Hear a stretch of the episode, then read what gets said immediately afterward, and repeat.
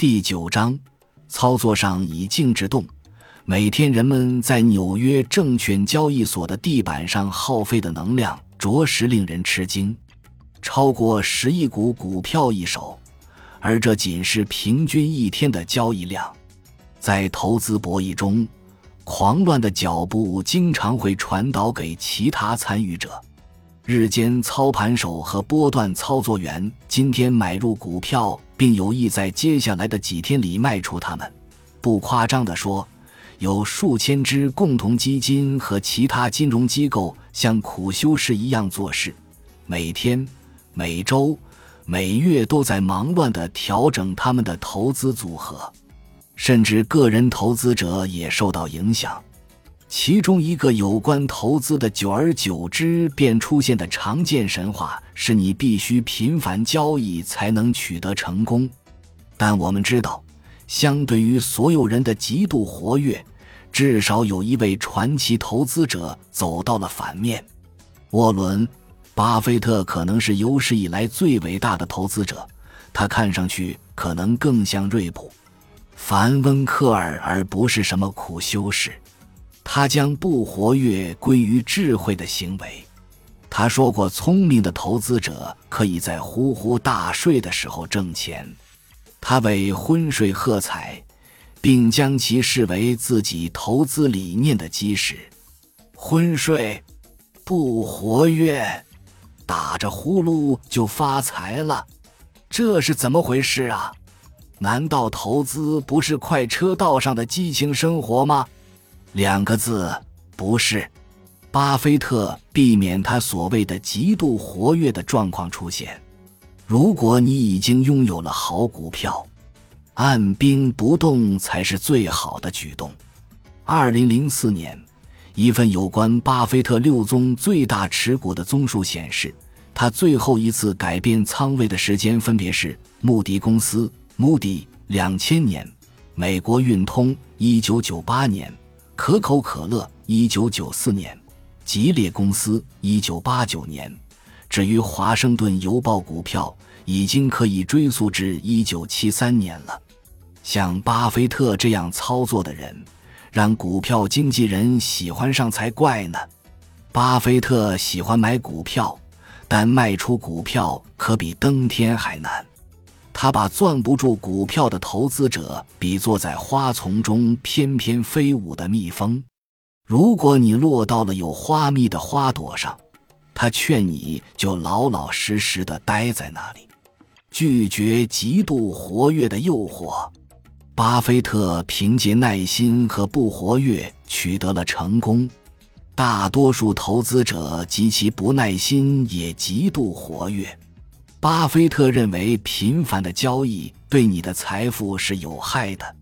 频繁交易导致佣金和资本收益税之类的摩擦成本增加，而一只股票不活跃的长期持有者却可以避免这些成本。不要为了交易而交易。频繁的交易是投资者过于活跃的标志，通常它最终招致的损失超过收益。频繁交易的税务问题被很多投资者所忽视。巴菲特苦心钻研这一课题，指出，若规定相同的复利收益率，持有一只股票的个体纳税人，我们中的大部分人都是比那些反复买卖很多股票的人要富裕得多。课税交易扼杀了投资者应得的纯收益。约翰。C. 伯格，John C. Bogle，先锋，Vanguard 家族共同基金的传奇创始人，也是巴菲特的大粉丝，与巴菲特志同道合。他倾半生之力警告每一个愿意倾听投资隐藏成本的人。伯格说：“除了佣金和税金之外，还有其他与投资有关，但大多数个体投资者并未意识到的成本。”例如，任意一笔以佣金为基础的共同基金，不仅收取几个百分点的佣金，而且那些股份的股价中本来就含有交易成本、作业成本等成本，就像税金一样，在长期经营过程中，这些隐藏成本蚕食本应留给投资者的纯收益，但多数投资者甚至都不知道他们被收走了这些费用。伯格说：“交易越频繁，损失越大。”他把频繁交易比作在拉斯维加斯赌博，到头来赌场才是最后的大赢家。对于像伯格和巴菲特这样的大投资家来说，不活跃意味着不频繁买卖，但也有其他含义：耐心等待一个买入机会的出现。如果有一年的时间并未出现一次机会，巴菲特依然继续蛰伏，耐心等待下一次机会的降临，不管花多长时间。二零零四年，巴菲特未做任何重大投资。几年前。巴菲特估计，在其六十一年的投资生涯中，有大约五十年的时间出现了好的投资机会。换一个角度看，这意味着在每五年中有差不多一年的时间，百分之二十的时间，竟然没有值得买入的股票。如果你已经记不起最后一次你一整年没做任何买入操作是什么时候了，你也许做错了什么。你如何确信你没有在市场狂热中迷失自我以及过于频繁的交易呢？试试下面这些巴菲特原则吧：做一个长周期交易者，不做日间操盘手或波段操盘手。记住巴菲特、凡温克尔的风格。投资的关键在于，只有打持久战，才能成为赢家。长期持有大公司股票可以跑赢绝大多数更加活跃的投资者。不要误把活跃当作成就。巴菲特一直在致力于实践加州大学洛杉矶分校阿格伟大的篮球教练约翰·伍登 （John Wooden） 的这句至理名言：“不要冲动行事。”不要成为为交易而交易的焦虑的多数派。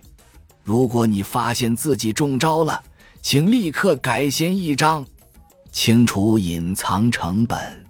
既然选择了投资，就应知道没有几样事情是免费的。不过，你可以在长期投资过程中尽己所能避免发生成本，并将纳税降至最低。这意味着不在股票或共同基金交易中付出沉重的佣金，这意味着避免频繁交易，这意味着充满耐心等着钱生钱，这意味着思考大量的问题，阅读招股说明书和基金的发售文件，不要按照在电台谈股节目中或道听途说中获得的所谓市场情报。坚持自己的投资计划。巴菲特投资圣经：当有疑问时，则谨慎保守。与其开车乱跑花油钱，还不如在家把呼噜打出花来。感谢您的收听，本集已经播讲完毕。喜欢请订阅专辑，关注主播主页，更多精彩内容等着你。